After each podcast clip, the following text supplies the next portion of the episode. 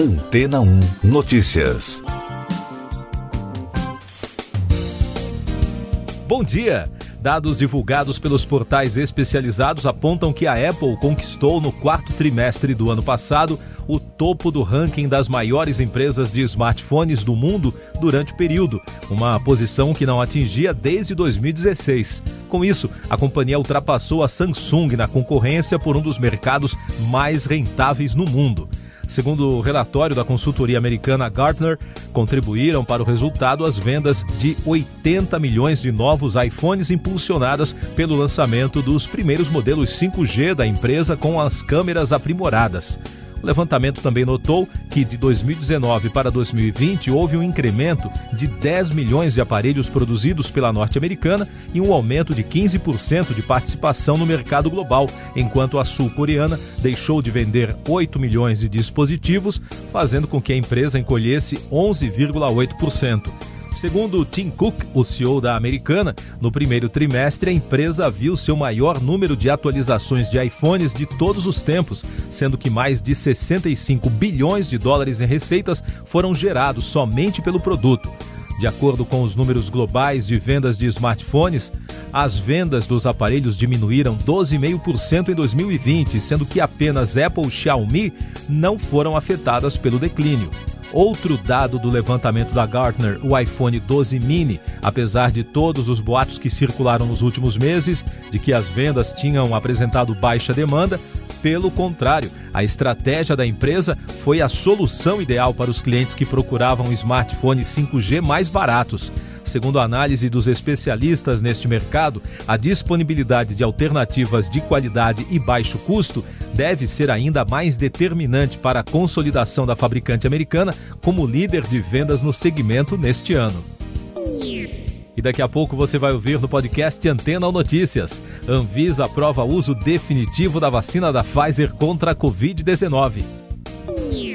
STF autoriza a importação de vacinas sem registro na Anvisa. Butantan produzirá Coronavac sem depender de insumos da China a partir de dezembro, diz governador. A Agência Nacional de Vigilância Sanitária aprovou o registro definitivo da vacina da Pfizer BioNTech contra a Covid-19. O registro autoriza a importação do imunizante, mas o Ministério da Saúde ainda não entrou em acordo com o laboratório para a compra das doses. O Congresso avalia incluir trecho de uma medida provisória para que o Brasil possa assumir os riscos legais previstos em contrato. O Supremo Tribunal Federal autorizou que estados e municípios comprem e distribuam vacinas contra a Covid-19 sem aval da Anvisa. A decisão terá validade caso o governo federal não cumpra o Plano Nacional de Imunização ou caso as doses previstas sejam insuficientes. A ação julgada foi apresentada pela Ordem dos Advogados do Brasil no ano passado. O governador de São Paulo, João Dória, informou que o Instituto Butantan deverá produzir a vacina Coronavac sem depender da matéria-prima chinesa a partir de dezembro deste ano. Segundo Dória, após a aprovação do novo espaço e transferência da tecnologia, o Instituto terá condições de assumir a total produção industrial do imunizante. Essas e outras notícias você ouve aqui na Antena 1. Oferecimento Água Rocha Branca. Eu sou João Carlos Santana e você está ouvindo o podcast Antena ou Notícias. O Conselho de Ética da Câmara dos Deputados instaurou um processo disciplinar para analisar a conduta do deputado federal Daniel Silveira, do PSL do Rio de Janeiro. O parlamentar foi preso em flagrante na terça-feira 16 por fazer ameaças a ministros do STF e ao Estado Democrático de Direito. O processo pode levar à cassação do mandato do deputado. Justiça afasta a deputada acusada de mandar matar marido. O Tribunal de Justiça do Rio de Janeiro decidiu afastar a deputada federal Flor de Lis das funções parlamentares. O julgamento realizado na terça-feira analisou se ela poderia continuar no cargo enquanto espera o julgamento do processo no qual é acusada de ser a mandante da morte do marido, o pastor Anderson do Carmo. Também no Rio, o Superior Tribunal de Justiça aceitou por quatro votos a um o pedido da defesa do senador Flávio Bolsonaro do Republicanos para impedir a quebra de sigilo bancário e fiscal do parlamentar e de outros 94 investigados no caso das rachadinhas no então gabinete do político na Assembleia Legislativa do Rio. O único voto contrário ao pedido foi do relator do caso, o ministro Félix Fischer. O senador e ex-ministro da Saúde José Serra, do PSDB de São Paulo, apresentou uma proposta de emenda à Constituição emergencial para retirar o trecho sobre o fim dos investimentos mínimos em saúde e educação no orçamento da União. Para ser analisada, a emenda precisa obter assinatura de pelo menos 27 senadores. Alguns destaques internacionais no podcast Antena ou Notícias. Irã começa a limitar inspeções às instalações nucleares o Reino Unido, a França e a Alemanha lamentaram a restrição às inspeções da Agência Internacional de Energia Atômica sobre as atividades nucleares no Irã. O país adotou na terça-feira as limitações depois do fim do prazo determinado por Teherã para a suspensão das sanções americanas. O acordo de 2015 tem como objetivo evitar que a República Islâmica desenvolva uma bomba atômica. Em primeira audiência no Senado dos Estados Unidos, funcionários do Congresso reconheceram na terça-feira que a invasão do Capitólio em 6 de janeiro expôs as fragilidades de segurança e inteligência, assim como uma lenta resposta militar aos pedidos de apoio da Guarda Nacional. Os agentes encarregados pela segurança do edifício admitiram que foram pegos de surpresa. A Organização Internacional do Trabalho afirmou que a pandemia de Covid-19 quintuplicou o desenvolvimento das plataformas digitais de trabalho, passando de 142 em 2010 para 777 em 2020. Segundo o órgão, o fenômeno provocou a urgência de regulamentação internacional para garantir uma remuneração correta aos trabalhadores em todo o mundo. Agora os destaques do noticiário econômico: indústria brasileira volta a planejar investimentos. De acordo com pesquisa da Confederação Nacional da Indústria, depois de segurarem os investimentos no ano passado, em meio à pandemia de Covid-19, as fábricas brasileiras planejam retomar seus projetos em 2021. O levantamento mostrou que apenas 69% das grandes empresas realizaram algum investimento no ano passado, o menor percentual desde 2026. A Bolsa de Valores brasileira fechou em alta na terça-feira, apoiada pela recuperação das ações da Petrobras e bancos, após um forte tombo na segunda.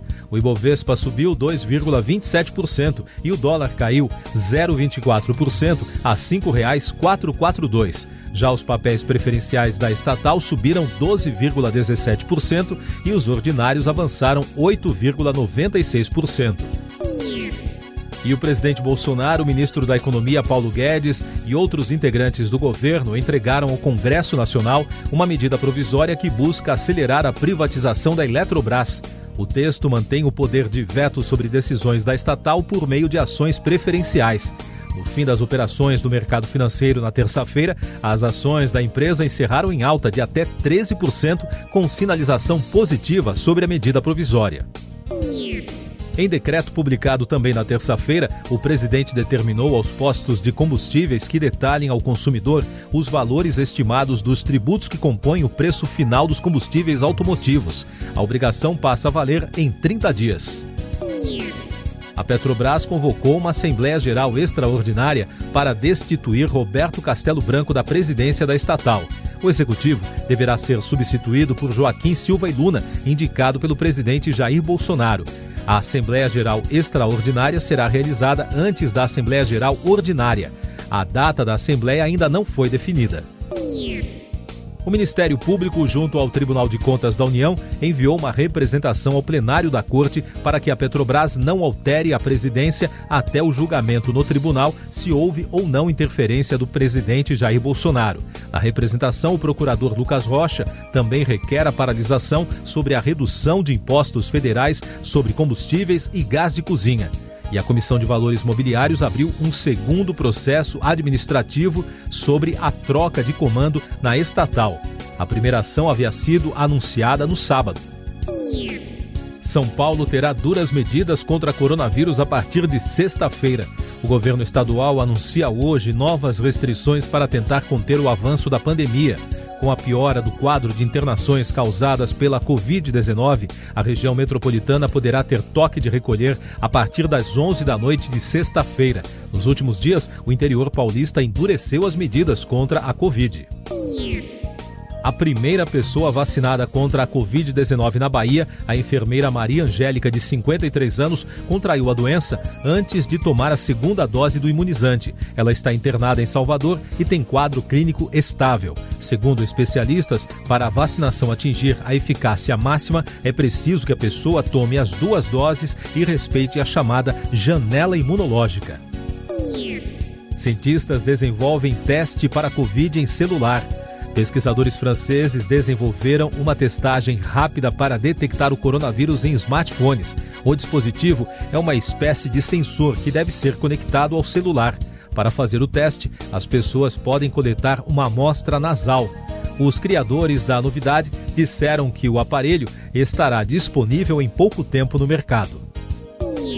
A administradora do WhatsApp informou que os usuários que não aceitarem a nova política de privacidade do aplicativo não poderão mais enviar mensagens. A partir de 15 de maio, quem não aderir aos termos poderá receber chamadas e notificações por um curto período, mas não conseguirá ler nem enviar textos, áudios, vídeos ou imagens. Você confere agora os últimos destaques do podcast Antena ou Notícias, edição desta quarta-feira, 24 de fevereiro. Motoristas bloqueiam parcialmente a BR-101 em Linhares, no norte do Espírito Santo, uma das principais ligações com o sul da Bahia. De acordo com a Polícia Rodoviária Federal, o protesto que começou por volta das quatro da manhã é uma reivindicação contra a alta do valor dos combustíveis. No sul do país, os governadores dos três estados da região anunciaram a criação de um grupo de trabalho para discutir medidas contra a Covid-19 e de um boletim unificado para acompanhar o avanço da doença no Paraná, no Rio Grande do Sul e em Santa Catarina. Na Alemanha, o recrutador do Estado Islâmico no país, Abu Wala, de 37 anos, foi condenado hoje a 10 anos e meio de prisão por um tribunal. Wala é acusado de ter recrutado e enviado jovens para combater na Síria e no Iraque. Um último destaque das agências nesta manhã: o governo de Hong Kong anunciou um pacote fiscal de 15 bilhões de dólares para estimular a recuperação da atividade econômica após uma recessão registrada no ano passado. As medidas anunciadas nesta quarta incluem renúncias fiscais, empréstimos a desempregados e vouchers de consumo. Siga nossos podcasts em antena1.com.br. Este foi o resumo das notícias que foram ao ar hoje na Antena 1.